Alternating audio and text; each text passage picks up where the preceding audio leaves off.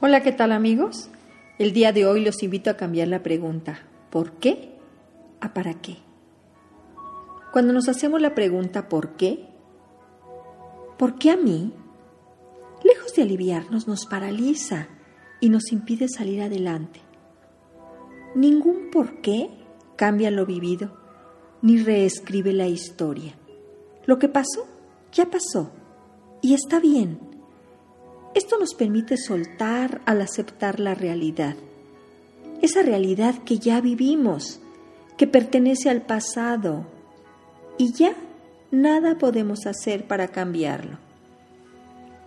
Cuando aprendemos a cambiar conscientemente el por qué, a para qué, ¿para qué me ocurre lo que me ocurre? ¿Para qué a mí? ¿Para qué ahora? Al interrogarnos, Así dejamos de mirar hacia atrás y entonces sentimos que hay un fin, un propósito, y esto le da sentido y dirección a nuestra vida. Cuando has perdido el empleo, pregúntate si estabas haciendo lo que querías realmente, si tienes una vocación postergada o te has apegado a una falsa seguridad, si no es hora de hacer lo que eres en lugar de ser lo que haces. Cuando has perdido a tu pareja, la que creías que era para toda la vida, agradece aquello que agregó a tu vida, a la vez que descubres que ese vínculo había dado ya lo suyo.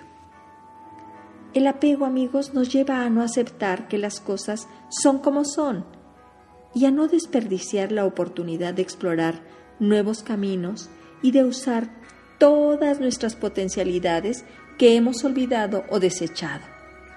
Cada que te pase algo, pregúntate, ¿qué enseñanza hay detrás de este acontecimiento, crisis o pérdida? Por hoy es todo, amigo. Mi nombre es Irma Quintanilla González, especialista en medicina familiar y terapeuta familiar.